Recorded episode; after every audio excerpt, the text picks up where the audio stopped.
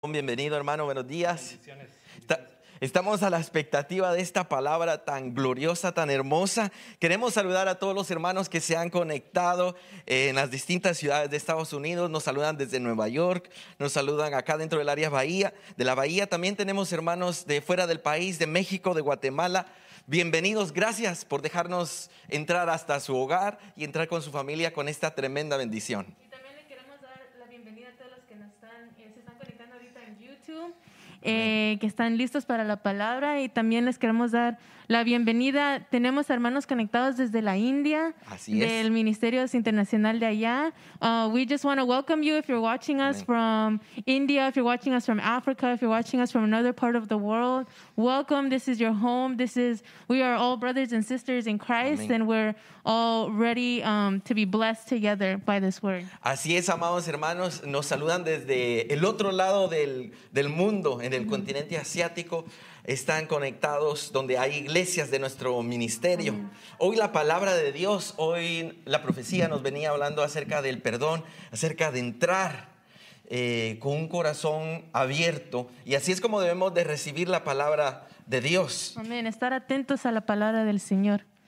Eh, Tenemos, queremos platicarles con ustedes acerca, hermanos, como cada domingo, de las misiones. Ya eh, Restauración Ministerios de Benecer ha estado trabajando arduamente, ah, abriendo misiones, incluso donde no se predica en español. Hemos entrado por la gloria y honra de Dios a países donde no se habla. amén. Antes de hablar, eh, empezam- eh, antes de empezar de hablar del país y del ministerio que tenemos listos para compartir con ustedes, eh, queremos darle eh, un anuncio que pronto en febrero 7 vamos a lanzar una revista llamada Yo Soy y en inglés I Am en la página de internet que se va también a estar lanzando en Gloria febrero 7, dos, eh, dos citas, una en español y una en inglés.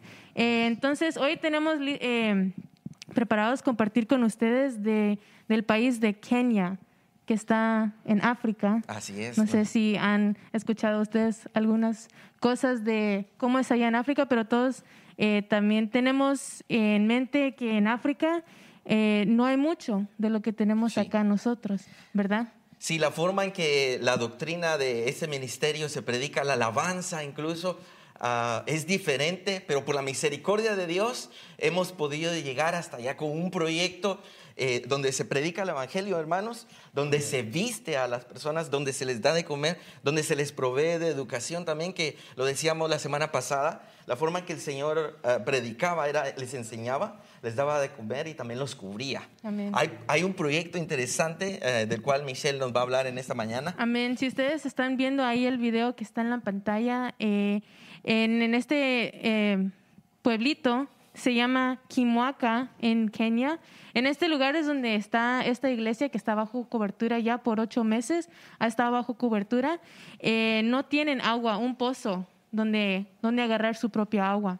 Tienen que viajar a un manantial eh, a pie a recoger su agua. Están ahí yendo una vez a la semana para agarrar toda el agua para su pueblito. Entonces el proyecto que se está haciendo ahorita es construir su propio pozo.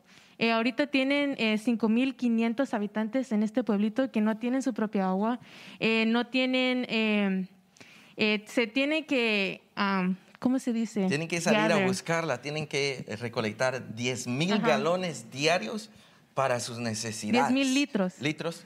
A diarios, ajá. Y también se está eh, el goal, la, La meta. meta, es tener 12 mil dólares para poder ayudarles con este proyecto. Y eso es, amados hermanos, lo que se está trabajando. La importancia de la ofrenda, Pastor Franklin. Amén. Estábamos comentando al respecto de este proyecto y es una gran bendición y eso me traía, yo estaba meditando sobre este, el Señor Jesús, el, el primer milagro que hizo en las bodas de Caná, ¿verdad? Ajá. De convertir el, el- de convertir el agua en vino. Entonces, hoy nosotros tenemos la oportunidad de ese milagro que hizo el Señor Jesús. El Señor nos, ah, nos, nos puede usar a nosotros, Él nos quiere usar siempre y nosotros podemos hacer, hacer que eh, muchas personas eh, a través de nuestras ofrendas puedan ser felices Así es. usando este, viendo este pasaje, ¿verdad? Convertir un, un manantial o algo en algo grande, poder sacar, extraer el agua de ahí. Nosotros con nuestras aportaciones podemos dar eso, pero ah, ¿cómo no podemos dar de lo que no tenemos? El Señor ya nos ha provisto a nosotros, ¿verdad? Y estamos a cada uno de nosotros bendecidos. Yo creo que ustedes están, se sienten bendecidos, Amén, ¿verdad? amén. Entonces, ah, eh, siéndole fiel al Señor con nuestros diezmos y nuestras ofrendas, hemos sido nosotros bendecidos y por tanto de eso mismo nosotros podemos dar, ¿verdad? Entonces, ah, ese sería, ese sería mi, mi mensaje, mi, mi rema que el Señor me, me ponía para esta mañana, el poder, el poder nosotros de los milagros que el Señor Jesús hizo, que nosotros podemos también ser usados de parte de Dios para poder ah, que la obra de- del Señor siga, siga expandiéndose, siga avanzando. Qué interesante lo que nos comentaba Pastor acerca de cómo, cómo el Señor inició convirtiendo el agua en vino, amados hermanos. Y este proyecto en Kenia, a pesar de que tiene seis meses, es, es, es muy poco tiempo, sin embargo, ya se está trabajando, hermano. No, no vamos caminando con esta obra, sino que vamos volando con esta obra. Eh, la necesidad allá es extrema y, y no hay pesar en nuestro corazón para compartir, sino que la Biblia, como bien lo menciona usted, hermano, de lo mucho que nos ha dado el Padre, nosotros podemos dar y es una forma de, de predicar el Evangelio, como bien lo Amén. decía usted. Amén. Así es de que si tú, este, como dice mi hermano, eh, eres, un, eres un predicador y quieres predicar de esta manera, que el Señor ah, te use a ti también. Así es de que vamos a, A vamos a orar, vamos a pedirle al Señor de su gracia, vamos a pedirle al Señor que nos, que nos ayude y que podamos seguir nosotros ah, dando y que lo que demos sea multiplicado. Padre, en el nombre de Jesús te damos las gracias por este día, Señor, te damos las gracias porque podemos estar aquí, Señor, transmitiendo tu palabra, Señor, podemos estar aquí en este lugar, Padre Santo. Señor, haciendo tu obra, Padre, a la cual nos has enviado. Padre, te, suplicamos que bendigas, Señor, a los dadores alegres, Padre bendito. Te suplicamos, Señor, que bendigas a todos aquellos que con un corazón gozoso, con un corazón dispuesto, Señor, envían sus diezmos, envían sus ofrendas, Padre Santo, y te pedimos por aquellos también, Padre bendito, que no pueden dar por la razón que sea, Señor. Te suplicamos, Padre bendito, que que Padre Santo puedan ellos, Señor, tener ese don de dar también, Padre bendito, que puedan tener esa revelación, Señor, que puedan ser provistos, Padre, para poder bendecir a otros, Padre. Señor, bendecimos las manos de todos y cada uno, Señor, de aquellos que dan con gozo para tu casa, Señor. En el nombre de Jesús, amén y amén. Así que si usted desea ah, enviar sus ofrendas a través de Vemo, ¿cómo nos encuentra? Nos pueden encontrar como Restauración SFICC, o sea, SFYCC. Así es, amados hermanos, estamos abriendo también ahora la plataforma de YouTube porque nuestro apóstol ya está preparado con, con este interesante tema. Si usted quisiera compartir la palabra con alguien que todavía no conoce al Señor, lo puede us- hacer usando los hashtags Eh, hashtag la prédica y hashtag en mayúsculas MESF. Amén. Así que usted ya lo sabe. Es importante eh, compartir la palabra del Señor. Realmente nosotros no nos cansamos de bendecir y exaltar al Señor. Y hay tanto gozo en nosotros. Y realmente hay un, hay un espíritu hermoso en esta casa. Nuestro apóstol ya preparado con la palabra del Señor. Hermano Franklin, ¿cómo se prepara, Pastor Franklin, para recibir la palabra? Estamos ah, pidiéndole al Señor que nada nos distraiga, ¿verdad? Eso es, eso es la, cosa más importante, que nada te, te distraiga. Tú que estás en tu casita, sé que tienes tu tiempo apartado, siempre tienes este tiempo para el Señor, así es de que, que nada te va a distraer, deja todo lo que estás haciendo en todo el tiempo de, que es dedicado para el Señor y que pongamos atención para que esa palabra penetre en nuestros corazones y, podamos, y pueda hacer un cambio en nuestras vidas. Amén. Así que no se olvide en nuestra caja de comentario a través de las redes sociales, ponga su amén, escriba su país, el país del cual nos escucha y eh, mándenos un saludo. Es muy importante para nosotros saber que está llegando la palabra del Señor hasta su vida, hasta su casa. Y muchísimas gracias. Si tiene preguntas también, no dude en ponerla en esta caja de, de en la caja de comentarios. Estamos para servirles, amados hermanos. Así que nos vamos a mover hacia el templo una vez más para escuchar la palabra del Señor. Les bendiga, hermanos. Bendiciones. Dios les bendiga. Gracias, hermano Luisito, por la bendición de poder explicarles a todos lo que estamos haciendo. Igual Michelle, igual Pastor Franklin, gracias. Estamos haciendo una obra muy hermosa en el lado de Asia y de África. Estamos muy contentos de que eso se esté dando. También estamos en América del Sur. Y bueno, el Evangelio se está expandiendo. Bendito sea el Señor.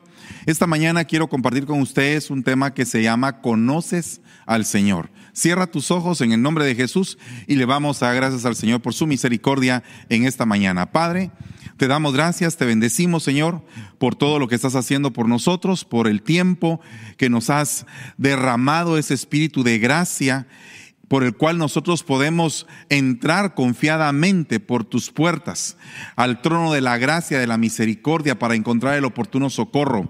Te ruego en esta mañana que bendigas a todos los que están enfermitos, Señor, levántalos, Padre, recupéralos en el nombre poderoso de Jesús, en especial por la beba Zoe Recinos, Padre Ponla en tu mano, Señor, poderosa. Permite que venga un tiempo de sanidad, una manifestación poderosa de sanidad a su vida, como lo has estado haciendo en estos días. Te damos gracias por la vida de Derek, Señor, que se ha levantado y que sigue adelante, Padre. Gracias por la vida del pastor Gabriel Rivarola, por la vida del hermano Jorge Recino, Señor. Te rogamos, Padre, por todos los que están aún enfermos. Señor, levántalos, Padre. Darles ese espíritu de sanidad, Padre bendito y te damos la gloria y la honra en todo y por todo, Señor, en esta mañana. Gracias, Padre Santo, en el nombre de Jesús. Amén y amén. La pregunta del día de hoy es, ¿conoces al Señor? Ese es el tema. ¿Y realmente lo conoces? ¿Realmente lo conoces? Porque eh, hace algunos años a mí me hicieron esa pregunta cuando el día en que recibí a Cristo, ¿conoces al Señor? ¿Conoces al Señor? ¿Sabes quién es el Señor para tu vida? Y entonces uno puede tener miles de respuestas. Puede decir, sí, yo sé quién es Jesús. ¿Sabes quién es? Eh, ¿Realmente es una persona para ti? ¿Es alguien que está presente en tu vida? ¿Es alguien que siente junto contigo? ¿Es alguien que tú puedes tener una experiencia personal con él? ¿Puedes platicar? ¿Puedes recibir una respuesta? ¿Es alguien con quien tú has visto cosas maravillosas? Bueno, cuando realmente a un nacido de nuevo le preguntan, si conoce al Señor, no puede responder de una manera religiosa. Tiene que responder en base a una vivencia, en base a un testimonio que ha tenido con el Señor durante mucho tiempo en su vida. Todos los que hemos nacido de nuevo, los que somos verdaderamente hijos de Dios, entendemos de que hemos tenido un encuentro personal con el Señor Jesucristo. El Señor Jesús está vivo, está vivo, está presente y se manifiesta a nosotros todos los días. Pero fíjese que en la palabra del Señor, en el libro de Juan, capítulo 14, versículo 9, aparece eh, el Señor reprendiendo a Felipe y le dice, pero Felipe, tanto tiempo llevo ya entre ustedes y todavía no me conoces. El que me ha visto a mí, ha visto al Padre. ¿Cómo puedes decirme, muéstranos al Padre? Tanto tiempo que he estado contigo, tantas cosas que he hecho yo para ti, dice el Señor en esta mañana. ¿Cuántas veces me he manifestado? ¿Cuántas cosas te he proveído? ¿Cuántas veces te he contestado? ¿Cuántas veces he hecho señales en tu vida? ¿Cuántas veces me he hecho presente y todavía no me conoces? O sea, ¿cuántas veces, hermanos, cuántas veces necesitamos más para decir conocemos al Señor? Porque dice que las ovejas escuchan la voz de su pastor, lo conocen y lo siguen. O sea que toda persona que se siente oveja verdaderamente tiene que tener una relación íntima, cercana con el pastor. Y no me refiero al pastor de aquí de la tierra, me refiero al príncipe de los pastores, en quien no hay defecto, en quien dio su vida por ti. ¿Será que realmente lo conocemos? ¿Será que algunos lo conocen como médico porque los ha sanado? Otros lo conocen como abogado porque en algún litigio, en alguna corte, han ganado el juicio cuando estaban realmente eh, condenados a recibir una sentencia, por ejemplo. ¿Cuántas personas he conocido yo que han llegado a migración aquí en Estados Unidos esperando ser deportados? Incluso tenemos dos testimonios aquí en esta iglesia de personas que llegaron y que antes de llegar llegaron conmigo y me dijeron, pastor, hoy es el día en que me deportan. Y cuando entran al lugar salen con una residencia. Yo conozco ese testimonio, puedo dar fe. Conozco de una persona que tuvo que ser incluso llevado a la cárcel y en la cárcel, en lugar de ser deportado, salió con su residencia. en medio de una situación verdaderamente milagrosa. Conozco personas que estaban bien enfermas, a punto de morir. Empezamos a clamar, pasaron, pasó un tiempo y el Señor empezó a hacer un trato en la vida de ellos. Y han salido de ese proceso. Y han sabido verdaderamente cuando termina el proceso de que solamente Dios pudo haber hecho algo así. Y así sucesivamente en un montón de circunstancias de la vida hay miles de milagros que hay que contar. Pero el punto es, a pesar de esos milagros, ¿conoces al Señor? Dice la palabra del Señor en el libro de Proverbios capítulo 9 versículo 10, dice, el principio de la sabiduría es el temor del Señor. Pero dice, y el conocimiento del santo es la inteligencia. Es bien tremendo que la persona que conoce al Señor se vuelve inteligente. El conocimiento del Señor es inteligencia. No estoy hablando de cuánto tienes tú de, puntaje de IQ o de EQ, dependiendo de qué examen hagas. No estoy preguntándote eh, cuánto tú has ganado en el campo del conocimiento, sino que te pregunto si realmente conoces al santo. Porque el conocer al santo es la inteligencia. Imagínense usted, entonces tendríamos que ver qué es la inteligencia, qué, qué es lo que nos provee el santo cuando somos inteligentes. En él. Y la realidad es que en cada uno de los parámetros de nuestra vida, de las etapas que vivimos, eh, hay gente que nos considera bien tontos. Ah, para algunos somos bien tontos. Imagínese usted que se para una persona muy letrada con cinco doctorados o qué sé yo, un premio Nobel. Pues para él tal vez seremos muy tontos. Tal vez para otros seremos muy sabios. Pero el punto es si realmente tienes el conocimiento del santo. Si realmente en tu vida el santo se ha manifestado que cuando tú platicas con Él te deleitas y tú dices, Señor, y estás en todo eso, porque mire, la, palabra del Señor dice claramente que en los últimos tiempos muchos apostatarán de la fe. O sea, que alguien apostate realmente no es algo sorprendente porque ya está escrito. Dice que alguien va a estar escuchando espíritus inmundos o espíritus demoníacos. Ya no es sorprendente porque eso está escrito. Va a suceder. Pero el punto es que no te suceda ni a ti ni a mí, sino que nosotros sigamos adelante. Muchas personas habrán fracasado en el camino. Incluso hombres y mujeres de Dios que empezaron bien y terminaron mal. Podemos ver, por ejemplo, el caso de Aarón, que empezó bien y terminó mal. Podemos ver el caso de Gedeón, que empezó bien y terminó mal. O sea, lo importante es no cómo empezaste, sino que cómo vas a terminar. ¿Cuál va a ser el final de tu carrera? Dice la palabra de Dios que al final de la carrera de Juan el Bautista, estaba a punto de culminar su carrera, dice la palabra. ¿Y qué estaba pasando cuando estaba culminando su carrera Juan el Bautista? Estaba sintiendo despropósito en Jesús. ¿Será que es Él? ¿O será que tenemos que esperar a otro? Estaba en la cárcel estaba a punto de ser decapitado y estaba dudando. Y vayan y díganle a Juan que los ciegos ven, que los cojos andan, que los sordos empiezan a oír y que los mudos hablan. Y bienaventurado aquel que no encuentra despropósito en mí. O sea, la obra va a concluir, va a llegar el día en que voy a, regresar, dice el Señor. Ustedes deben de saber que mi regreso está pronto. Y alguien dice, pero ya pasaron dos mil años, ¿qué pronto es eso? Pues para tu vida temporal de 70 años, dos mil es mucho, pero para la vida eterna que Dios tiene, eso es muy poco. Es depende con qué lupa vayas a ver tú las cosas. Pero el punto es que en el final de la carrera, cuando estás a punto de conseguir algo maravilloso, cuando estás a punto de decir, he peleado la buena batalla, he corrido la, la carrera, he guardado la fe. ¿Por qué cree usted que dice, he guardado la fe? Porque hay un ataque en la carrera hacia la fe para podértela quitar. ¿Y por qué te quieren quitar la fe? Porque con la fe todo lo que es imposible se empieza a ser posible en tu vida.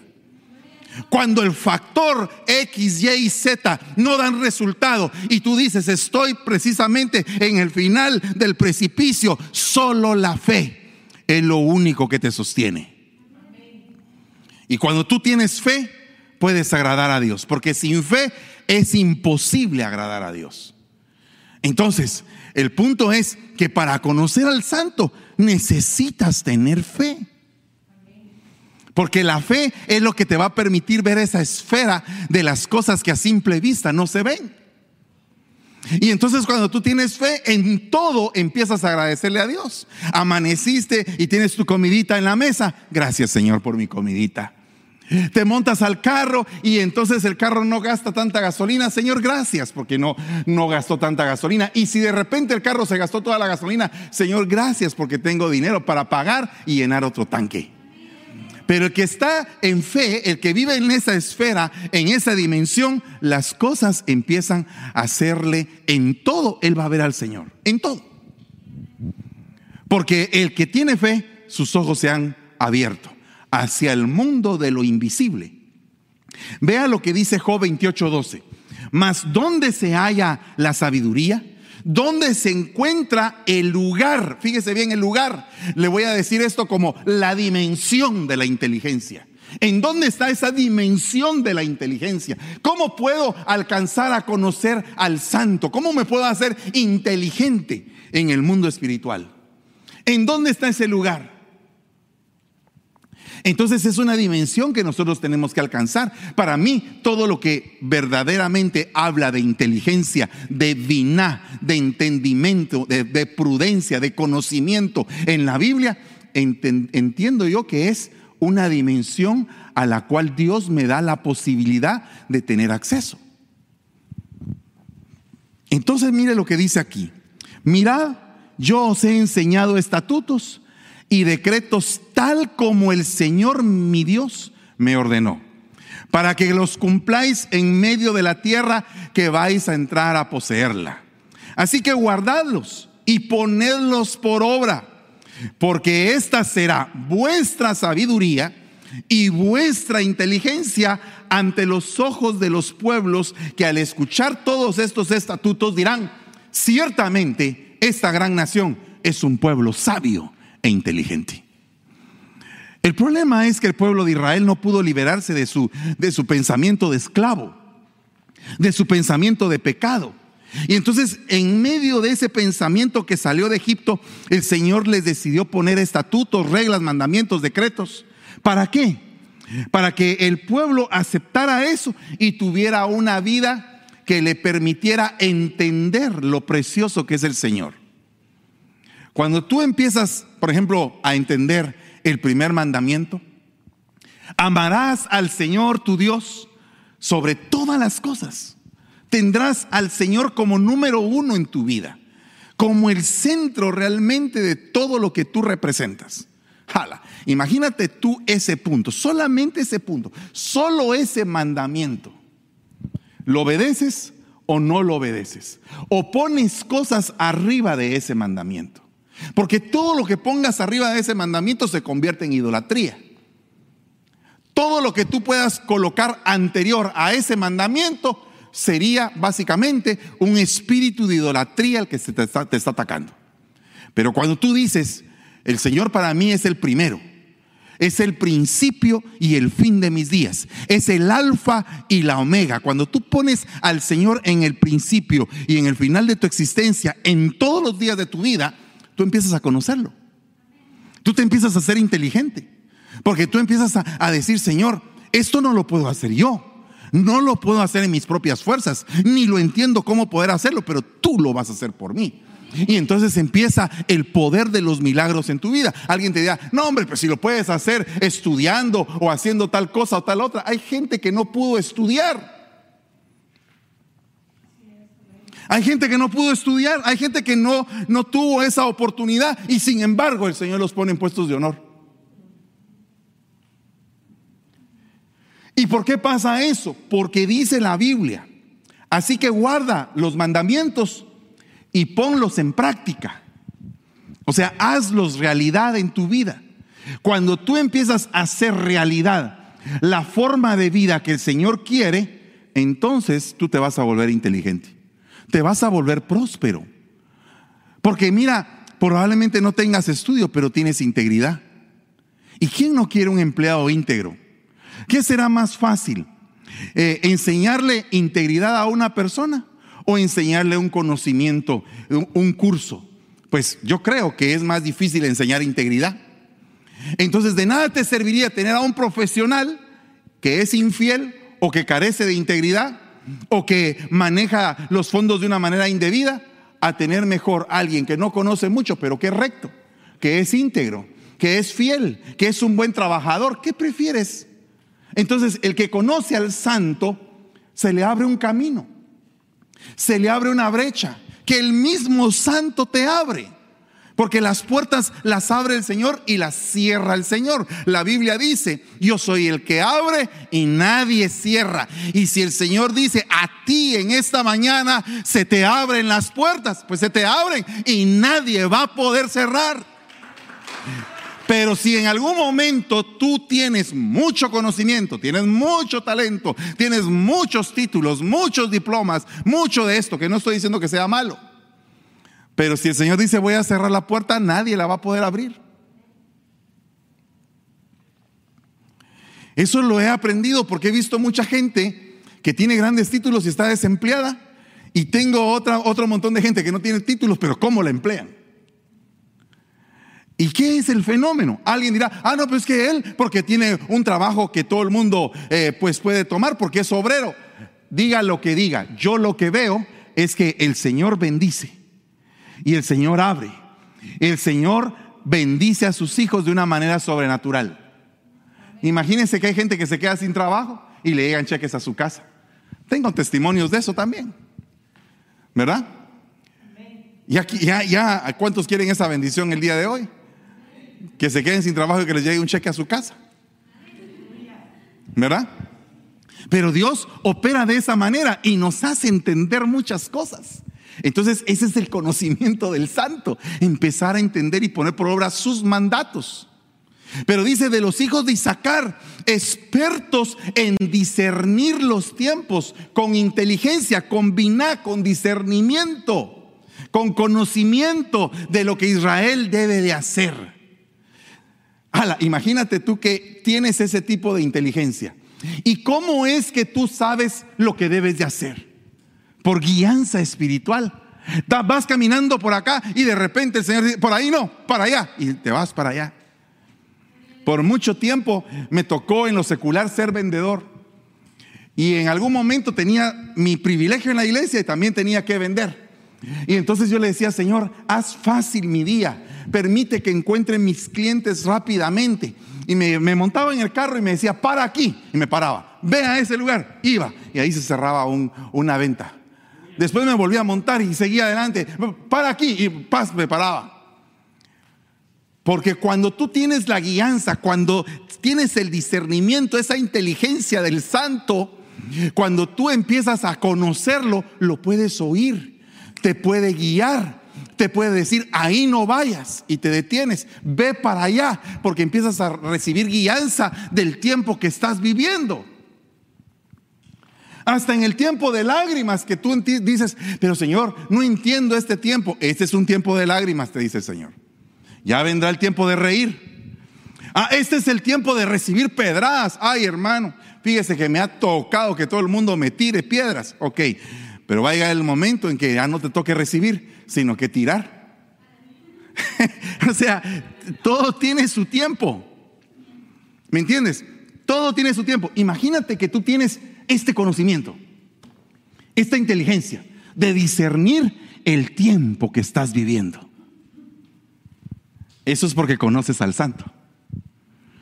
Acuérdate que el conocimiento del Señor es la inteligencia. Entonces, ¿y la inteligencia es saber qué tiempo vivo?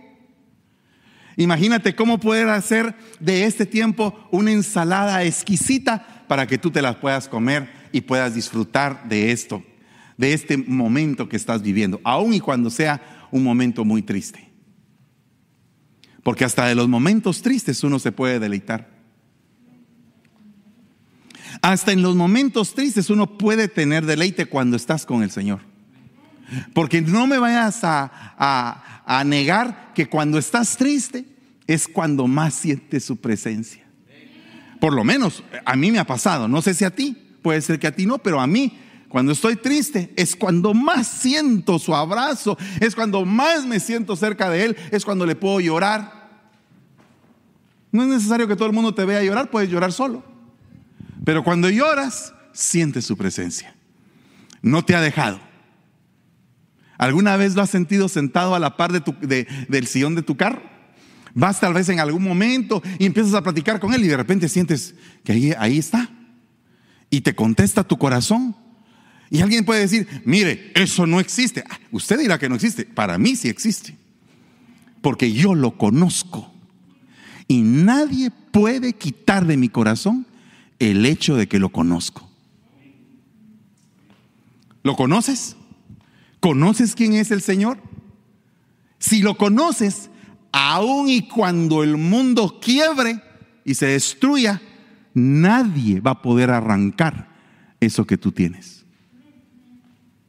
¿Me entiendes? Porque lo conoces. El punto es si realmente lo conoces o no. Dice, y Jehová te dé entendimiento y prudencia, inteligencia, para cuando gobiernes a Israel, guardes la ley de Jehová. Entonces, imagínate, conocer al Señor es aprender a gobernar. ¿Cómo vas a gobernar? En algún momento de tu vida te va a tocar estar en un puesto donde te va a tocar ser jefe. ¿Cuántos dicen amén a eso?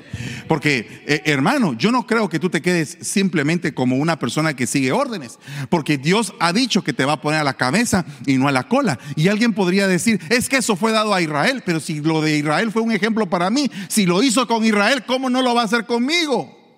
Entonces, Dios tiene planes para que en algún momento tú gobiernes. ¿Cuántos dicen amén a eso? Pero qué lindo es gobernar con la inteligencia de saber quién es el santo en tu vida. Porque uno cuando gobierna comete desatinos. ¿Y a dónde va a ir uno cuando comete un grave error de gobierno? Y uno dice, Señor, pero ¿por qué hice esto? Eso no debía haberlo hecho. Vas a tu intimidad y le preguntas al Señor, ¿qué debo de hacer? El Señor te da el, eh, mensaje y ya tú regresas y dices, voy a, a enmendar esto y lo voy a corregir y lo voy a hacer de otra forma. Cuando tú estás gobernando. Entonces, gobierno, gobierno, es entendimiento, es prudencia, es conocimiento del santo. Cuando tú conoces al santo, wow, qué lindo es gobernar. ¿No te parece un deleite gobernar cuando conoces al santo? ¿Qué haría Jesús en este punto? son preguntas que tú te haces en medio de que estás guiando a alguien. A mí me tocó ser guiado y todavía sigo siendo guiado. Imagínense usted que ya estoy bien grandote y todavía me guían. Qué lindo es tener a alguien que te guía. Pero hay, hay, hay personas que no, que ya no quieren guianza. Ok, no hay problema. Dice, además, decía Irán, bendito sea Jehová, el Dios de Israel. ¿Cuántos dicen amén a esto? Que hizo los cielos y la tierra y que dio al rey David un hijo sabio, entendido, cuerdo, prudente, que edifique la casa, un hijo inteligente. Qué lindo es que a uno le nazca un hijo inteligente. Qué bendición la que tenía David de tener un hijo inteligente, pero que sea una inteligencia santa que sea una inteligencia santa, que sea la inteligencia de mi hijo, el conocimiento de quién es el santo. Porque esa inteligencia le va a servir para edificar, para ser un constructor, para levantar, para poner ladrillo con ladrillo, ladrillo con, hasta que se levanta. Y todo lo que levante no va a ser fácilmente derribado.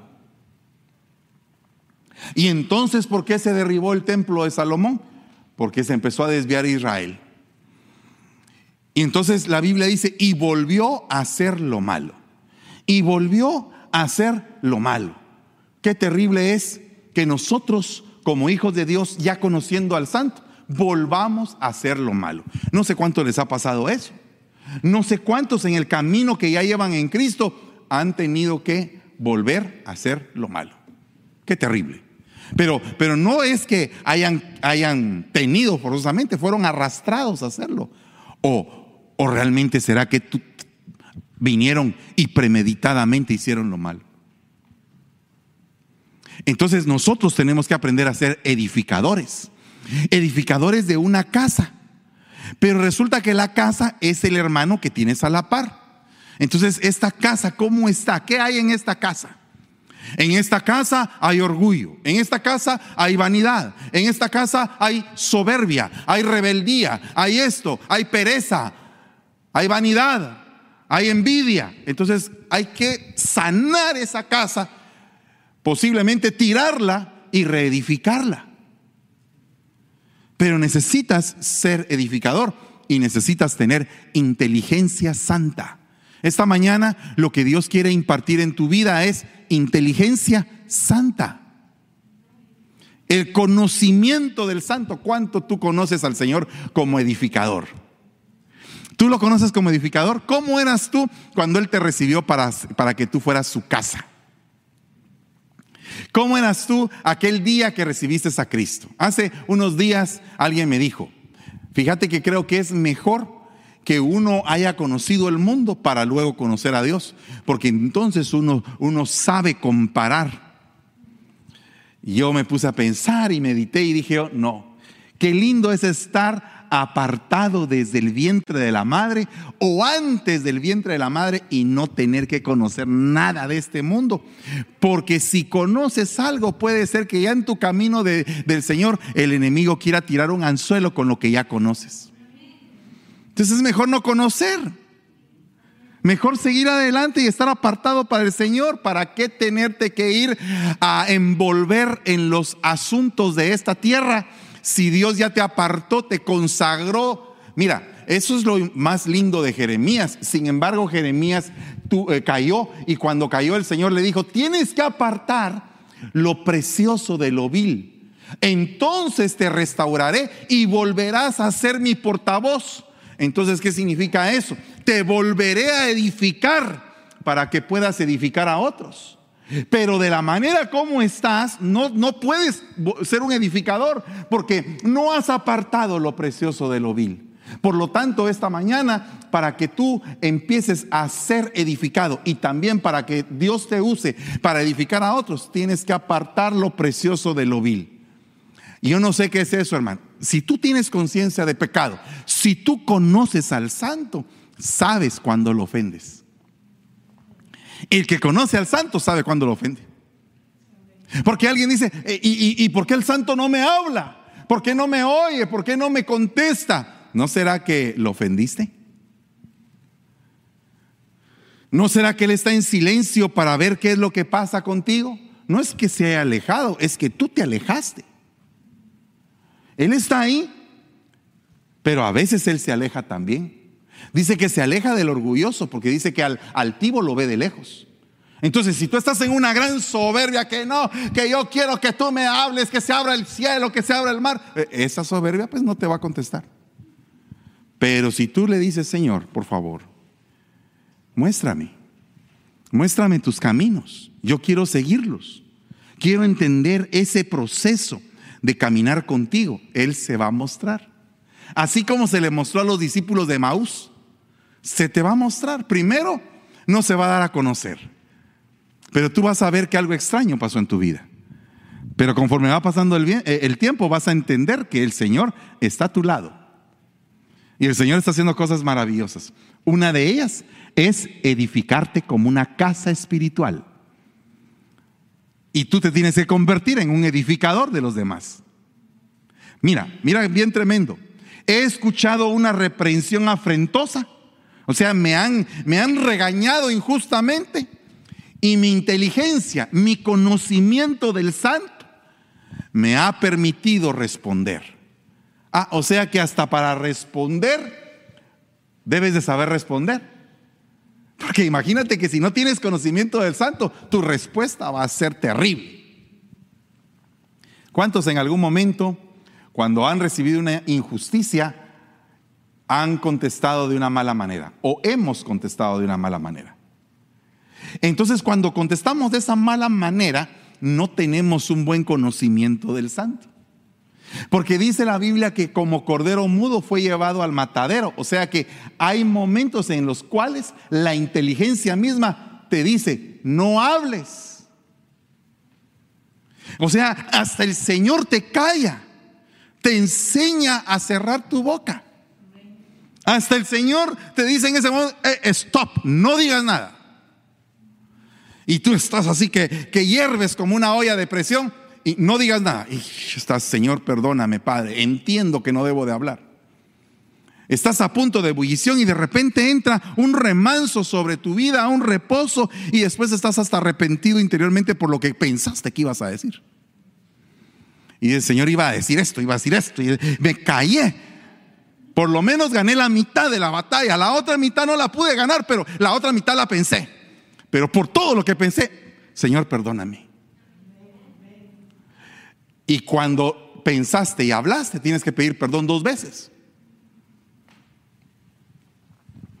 Dice aquí, he escuchado una reprensión afrentosa y mi inteligencia me inspira a la respuesta. Entonces, la respuesta de una persona que conoce al Señor es diferente de una persona que no conoce al Señor.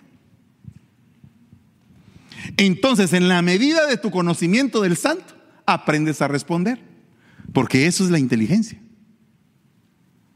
Imagínate lo que dice, y dijo el, al hombre, el temor del Señor es la sabiduría, y el apartarse del mal es la inteligencia. Entonces, ¿cuántas veces has estado a la orilla de, estar en lo malo, en la frontera entre el bien y el mal? Y estás a punto de dar un paso hacia el otro lado, hacia la, hacia la dimensión negativa, o como dirían en la guerra de las galaxias, hacia el lado oscuro de la fuerza.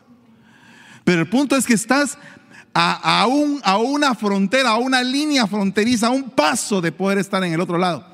Pero el conocimiento del santo te permite discernir que puede ser que ese paso ya no tenga regreso. Entonces te entra un temor y dice, Señor, yo no te quiero ofender. Yo no quiero, yo no quiero, pero es tentador estar del otro lado, pero no quiero ofenderte.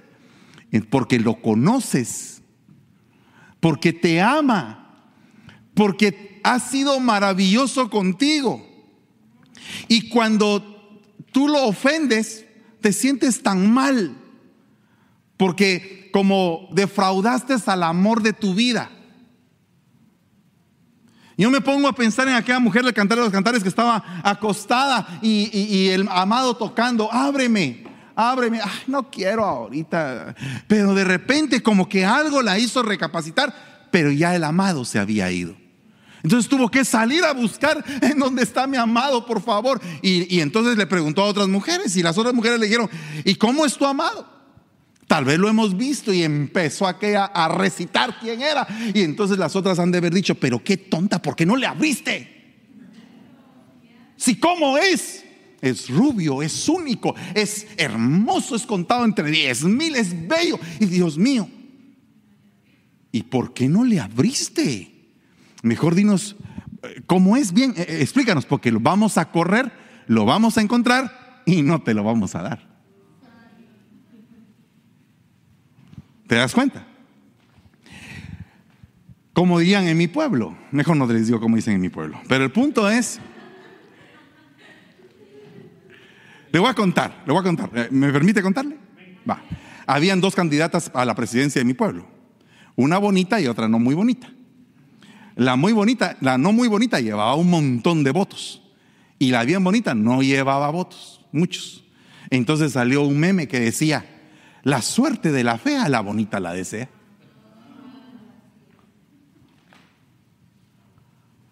¿Verdad? Entonces, ¿a qué quiero llegar yo? A que nosotros éramos bien feos, hermano. Sin Cristo somos horribles. ¿O no? Es verdad que usted sin Cristo es terrible. Yo, yo también no me quedo atrás. Pero de repente tuvimos la suerte. No, no la suerte, la bendición de que nuestro amado tiene un gusto por los necios, tiene un gusto por los pobres, un gusto por los menospreciados, por los débiles y por los viles. Qué, qué- gusto, ¿verdad? Pero eso es lo que a él le gusta. Y se fijó en nosotros. Entonces nosotros entramos. Entonces los que sabemos quiénes éramos, no podemos olvidarlo. Y decimos, Señor, gracias. Gracias que te fijaste en nosotros.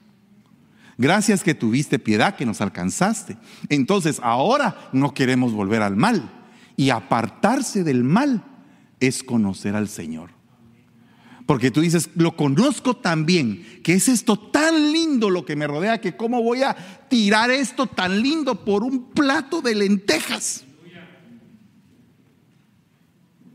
¿Cómo puedo soltar toda mi bendición? Pero, pero ¿qué estoy pensando, cabeza de calabaza? ¿Qué, ¿Qué estoy pensando? ¿Cómo me voy a ir a meter al mal? Tengo que apartarme del mal. ¿Cuántos dicen verdaderamente un amén desde su corazón? Tenemos que apartarnos de todo mal, porque estamos en la carrera final. Ay, hermano, a saber, el Señor no ha venido. Y si usted en algún momento parte a su presencia, usted no sabe. Ni yo sé cuánto tiempo voy a vivir. Lo único que sé es que el día que me vaya, quiero estar preparado. Entonces aquí el apartarse del mal es consagrarte, es apartarte, es saber quién es tu amado. Tú sabes quién es tu amado, punto. Puede pasar cualquier cosa, tú sabes quién es. Mi amado es único. Lo amo, me ama, tenemos una comunicación bien bonita. Tú tienes un prometido o una prometida, se conocen, se aman y todo. No se conocen tanto. Pero después tienes un matrimonio de 30 años, ya se conocen más. Ya se han aprendido a soportar, ya se han aguantado un montón de cosas. Es un caminar. Y óigame, es, es bien complicado divorciarse ya que lleva la, pareja un montón de años. Eso está como cuando vas caminando en el desierto de Arizona y llegases al punto intermedio. Ya regresar o seguir adelante es igual. Mejor sigamos adelante. Ay, alguien dirá, ay hermano, qué conformista, va a seguir adelante todo amargado. No, yo no estoy diciendo eso. Siga adelante hacia la conquista de la tierra de Canaán. No se quede tirado en el desierto. Eh, que, que encuentren en usted un espíritu diferente.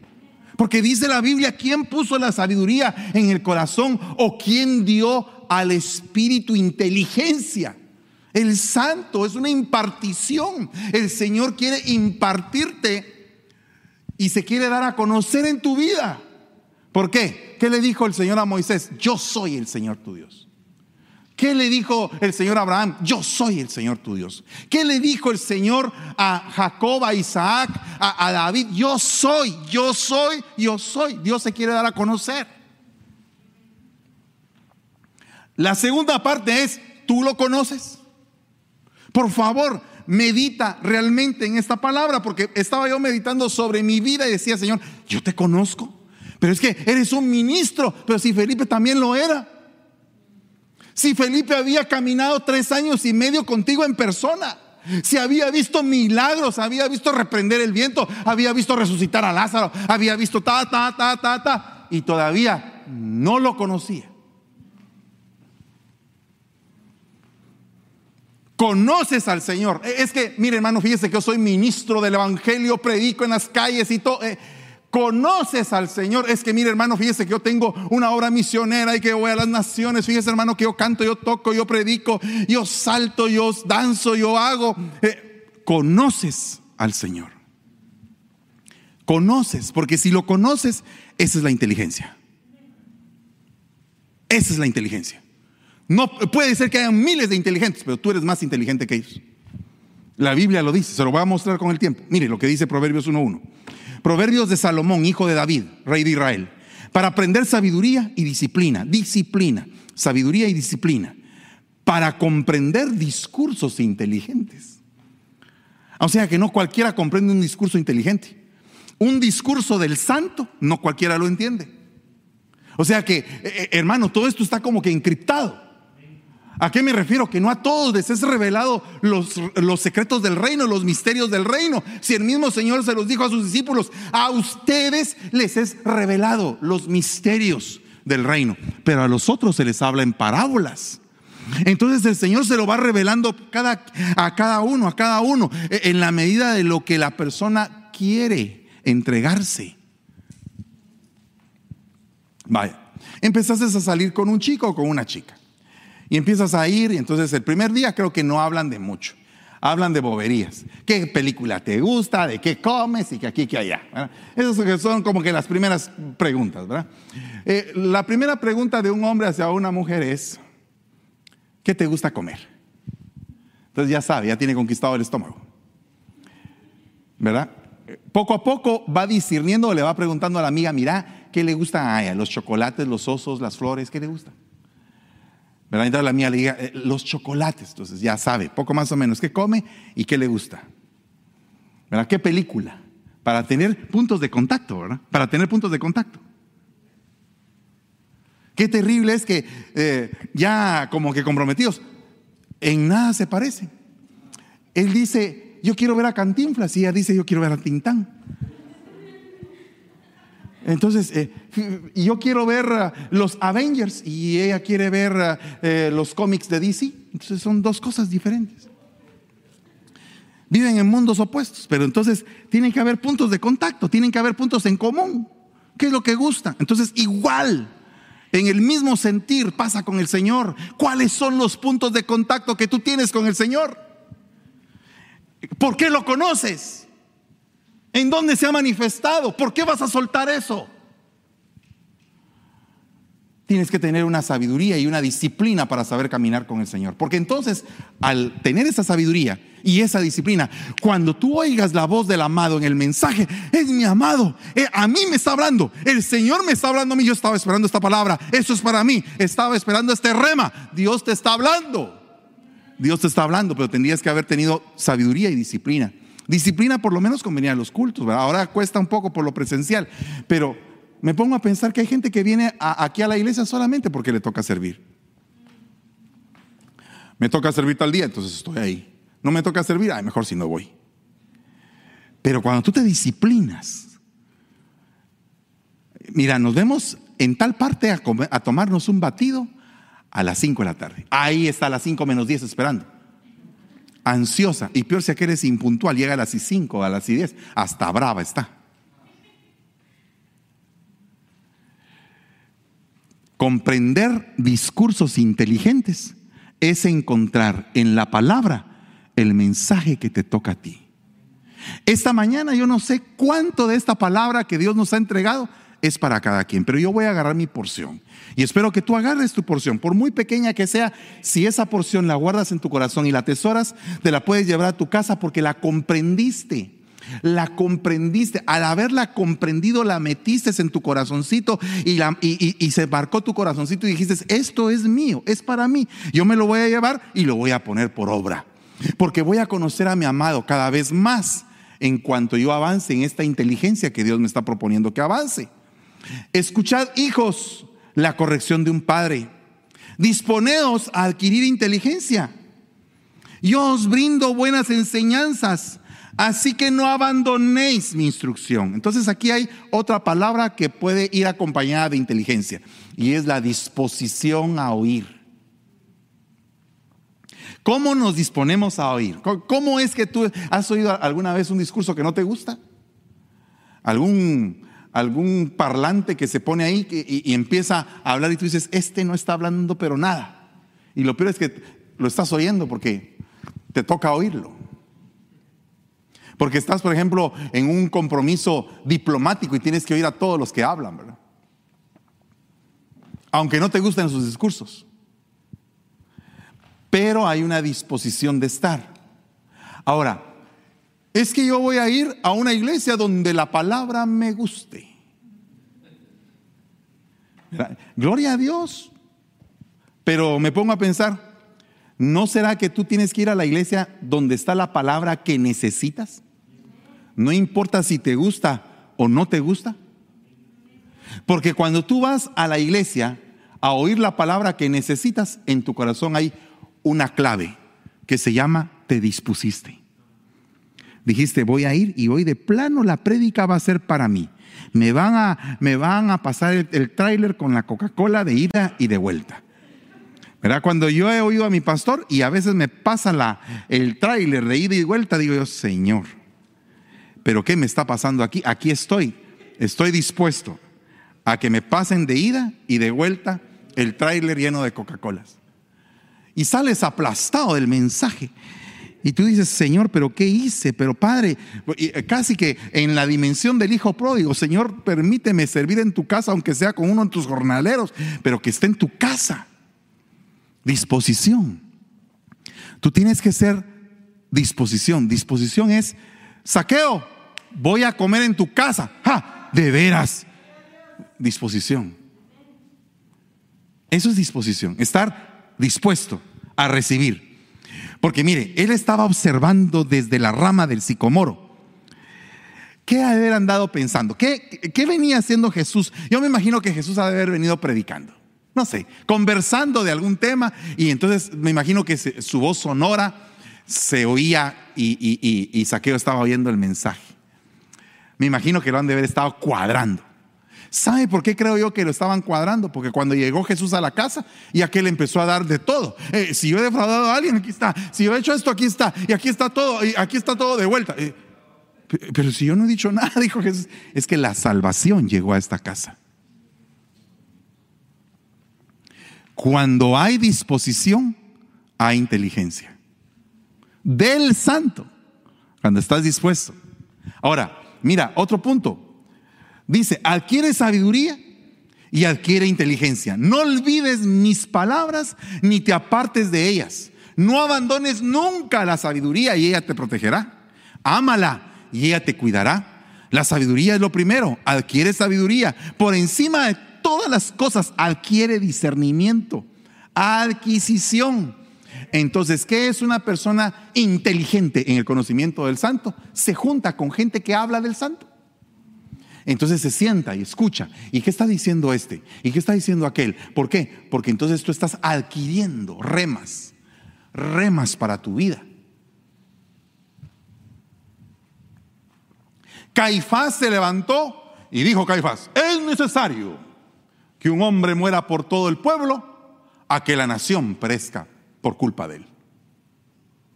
Y ahí dice la Biblia que profetizó. Caifás a la imagínese usted Caifás. Solo el nombre cuando se le espina a uno la piel.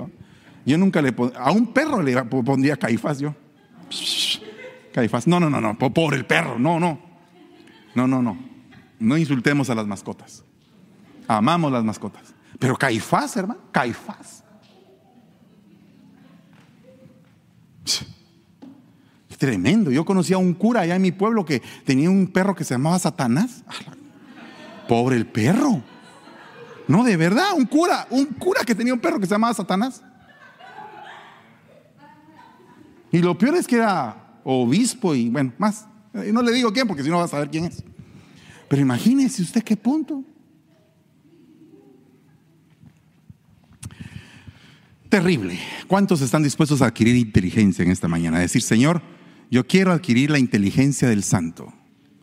Quiero adquirir la inteligencia. Entonces, quiero terminar con esto. Di a la sabiduría, tú eres mi hermana. Y a la inteligencia, dice la versión al día, tú eres mi sangre. Imagínate que la inteligencia está metida en tu sangre, está cambiando tu genética. ¿Y qué es la sangre del Señor? ¿Qué es la sangre del Señor? Es la vida eterna. ¿O no?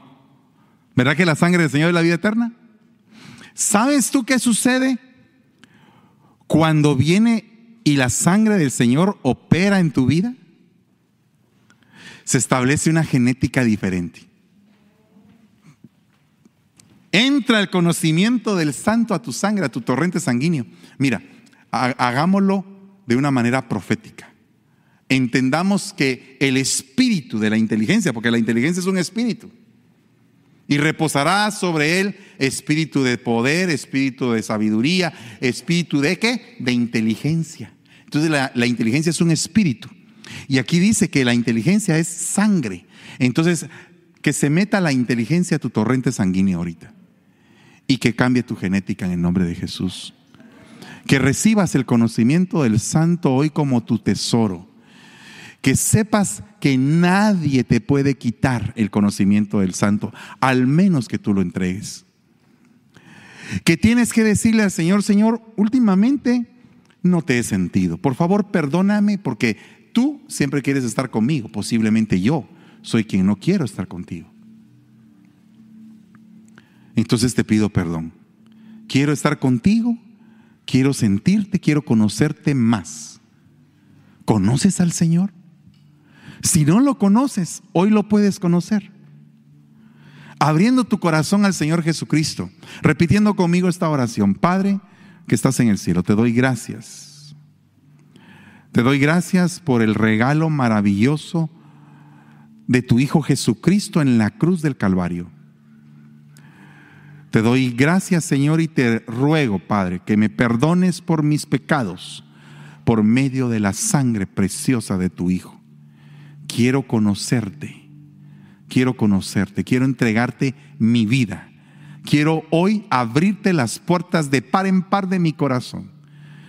Quiero reconocer que tú eres mi Señor, mi Salvador y el dueño de mi vida.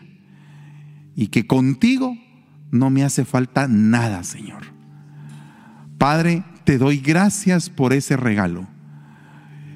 Recíbeme, Padre, en tu seno y permite, Padre, que pueda dar un buen testimonio de ti todos los días de mi vida. Hermanos, si tú necesitas inteligencia, el conocimiento del santo, recibe hoy esa porción. Hoy que el Señor imparta sobre tu vida la inteligencia, la vina, para que puedas reconocerlo y que seas como uno de aquellos varones que llegaron a Babilonia que eran diez veces más inteligentes que todos los sabios de Babilonia. Que seas tú sabio, prudente, entendido, que tengas discernimiento, conocimiento, sabiduría, inteligencia, pero que sea la inteligencia del santo. En el nombre de Jesús. Yo te bendigo, te bendigo, te bendigo te bendigo en el nombre de Jesús. Te bendigo, te bendigo, te bendigo. Que sean sobre tu cabeza siete bendiciones. Y que seas próspero en todo lo que hagas en el nombre de Jesús. Amén.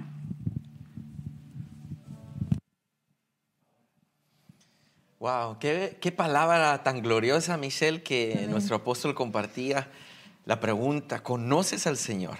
¿Qué te pareció el tema de esta mañana? A mí me impactó tremendamente. Eh, me gustó mucho la parte donde dijo el apóstol eh, que a veces cuando uno está triste es cuando más siente al Señor, cuando más siente la presencia del Señor.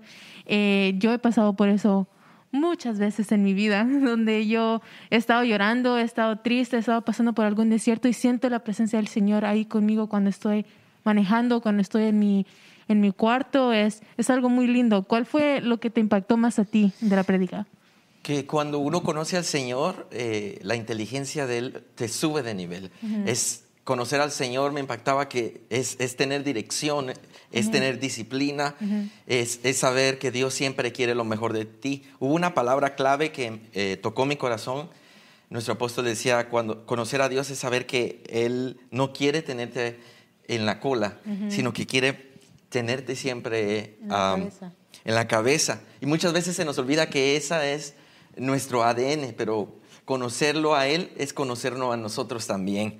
El Señor eh, exalta mucho también al pequeño. Y es otra cosa que también me gustó mucho que mencionó el apóstol, es que el Señor eh, le atraen mucho a, a los viles, a los necios, a los pobres, a, a, los pecadores, todos ellos, el Señor los exalta cuando llegan ellos a conocer eh, de la palabra del Señor. Es algo muy lindo que el Señor no solo se fija en reyes y en, eh, en los que están hasta arriba, sino también a los últimos. Y qué lindo es eso, ¿verdad? Sí. Así que gracias, amados hermanos, a ustedes por su conexión. Tenemos muchísimos saludos, sobrepasamos los mil comentarios en este servicio. Les agradecemos por dejarnos entrar hasta sus hogares. Eh, venimos con un nuevo tema ya en algunos minutos, a las once y media. Tenemos más alabanza, tenemos más palabra. Eh, un nuevo tema, ¿cuál será el, tema de la segunda predicación? El tema de la segunda predicación se va a llamar temor reverente. Oh, wow. Sin duda alguna va a edificar nuestra vida, amados hermanos. Eh, así que tenemos un culto más. Bendiciones a los hermanos Abner Jiménez, Daniel Rodríguez, Leti Goches está con nosotros también. Eh, nos decían saludos desde la zona 11 de Guatemala. A ustedes, Aleluya. hermanos, que el Señor los bendiga. Ah, Amén. tenemos que ah, recordarles también de que ah, nuestros cultos de esta semana, día lunes, Tenemos eh, una semana, como ya lo saben, eh, llena de mucha palabra, llena de muchas bendiciones. Empezamos los lunes a las 7 pm, eh, eh, hora de California. Empezamos con nuestro discipulado general y después a las 8.30 ese mismo día le sigue el estudio pastoral. El martes a las 7 y media pm, hora de California, tenemos a la escuela profética con nuestro apóstol. Wow. Los días miércoles, amados hermanos, son dedicados para los matrimonios. Nuestro pastor y pastora están juntos para, e invitados especiales para darnos el consejo de la palabra de Dios. El día jueves, un devocional con nuestra pastora. Viernes, en la aljaba del salmista para todos los adoradores. Amén. Y el sábado tenemos nuestro culto en inglés. Our English service for the youth is going to be at 5 p.m. a las 5 de la tarde a través también de Facebook por Anointed Youth. Y el domingo, como hoy, tenemos dos servicios generales, uno a las nueve y media, uno a las 9 de la mañana y otro a las 11 11 y 30. y media de la mañana. Así que los invitamos, amados, a que nos sigan en nuestras redes, en Instagram, en Facebook, también a través de YouTube. Usted nos encuentra como arroba ministerios Ebenezer SF. No se olvide de utilizar los hashtags La Prédica y también el hashtag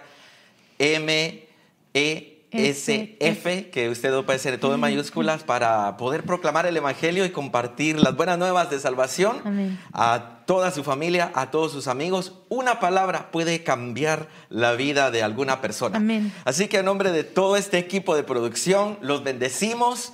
A las once y media, no se olvide, usted tiene una cita con nosotros, así que Dios los bendiga, amados hermanos. Michelle, ¿te puedes despedir de nuestra audiencia en inglés que nos acompaña? If you're watching us from anywhere out in the world, from Asia, from Africa, from anywhere where you're at, we just want to say thank you for joining us and don't forget to join again. We start at 11:30 and we have a great preaching and just a lot of blessings from God. So, we just want to thank you guys for joining us and don't forget to stay tuned for our second service.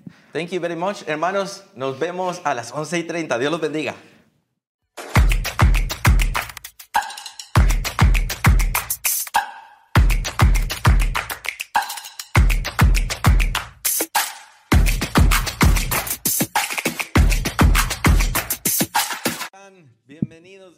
Nuevamente. Les saluda Luis Palacios y Y mi nombre es Michelle Mejía. Estamos muy emocionados de poder estar reunidos con ustedes nuevamente. Este es el Sí. segundo servicio del día, que es una gran bendición poner, tener doble porción. Sí, así es, amados hermanos, con un nuevo tema. Estamos dando la bienvenida a todos los que se están conectando en la plataforma de YouTube. Queremos recordarles que la palabra de Dios va a ser impartida dentro de una hora, Amén. hoy con el tema temor reverente, así que los invitamos a que se conecten en unos minutos.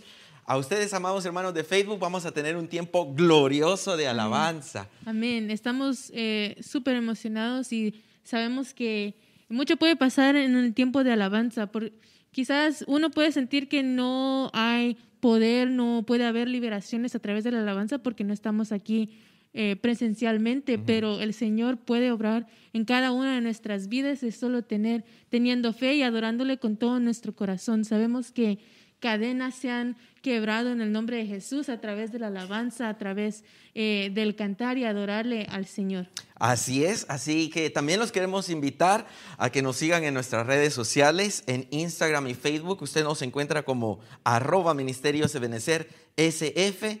Y esta mañana, ¿cuáles son los hashtags, Michelle, que pueden utilizar nuestros hermanos? Sí, los hashtags que pueden etiquetar eh, si están compartiendo esta, esta, este servicio es hashtag la prédica o hashtag MESF, todo en mayúscula. Amén. Etiquete a sus amigos, a sus vecinos, a su jefe. Ayúdenos a expandir el Evangelio de Dios. Hemos estado compartiendo esta mañana acerca de, de la obra misionera de Kenia y nos tocaba mucho nuestro corazón. Y, incluso hay hermanos que, que se conectan a la transmisión que los vamos a saludar. Sí. Sí, amén. Eh, if you're joining us from another part of the world, um, India, if you're, I know that you guys were connected last time. If you're connected again, welcome again. If you're connected from Africa, from any other place in the world, we just want to welcome you and we just want to say that this is also your home, that um, we will, everything that we share is um, given to us by the mercy and the grace of God. And, and we're so thankful that we get to share this with you guys. Así es, y qué bonito, hermano, utilizar el Internet, utilizar este tipo de herramientas para predicar Amén. el Evangelio. Amén. Quizá usted no puede llegar presencialmente a estos lugares, pero a través de esta conexión sí estamos llegando y nos llena de gozo esto. Eh, tenemos ya hermanos que nos saludan desde Oregon, que nos saludan desde Guatemala. La, ah, la familia Matute Rodríguez, hermana Sandra Contreras, Dios les bendiga. Sean todos y cada uno de ustedes bienvenidos. Si tienen peticiones de oración, no duden en comunicarse con nosotros. Eh, lo puede hacer en privado usando el chat de Messenger. Si lo quiere poner acá, también lo puede hacer en nuestra caja de comentarios. Hay un grupo muy hermoso que se levanta a orar desde muy temprano. Eh, tenemos testimonios, Michelle, de hermanos que han sido sanados Sí, que el Señor les ha proveído eh, cuando no tenían nada y el Señor les manda la provisión. Realmente Dios es poderoso, amado hermano. Eh, hay un milagro para usted si usted lo necesita. Amén. Y hoy en esta mañana, eh, que, que hay un ambiente exquisito acá de alabanza, hay un ambiente Amén. exquisito a través de la, de la predicación. Así que es para nosotros, hermanos, un gusto que usted esté con nosotros. Reúna a su familia, reúna a sus hijos en la sala. Amén. Eh, no se les olvide también eh, compartir con sus amigos, como ya dijo Luis. eh, es algo, a veces pensamos que no puede edificar o no puede eh, quizás impactar a la gente que todavía no creen en el Señor, pero uno no sabe los tiempos del Señor.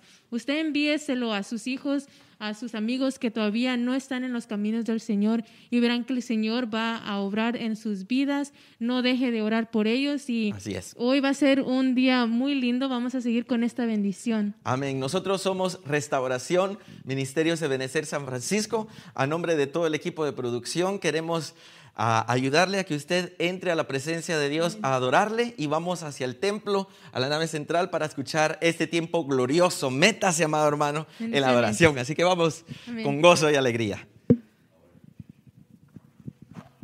Buenos días, iglesia. Qué honor, qué privilegio estar nuevamente unidos para alabar el nombre de Cristo Jesús.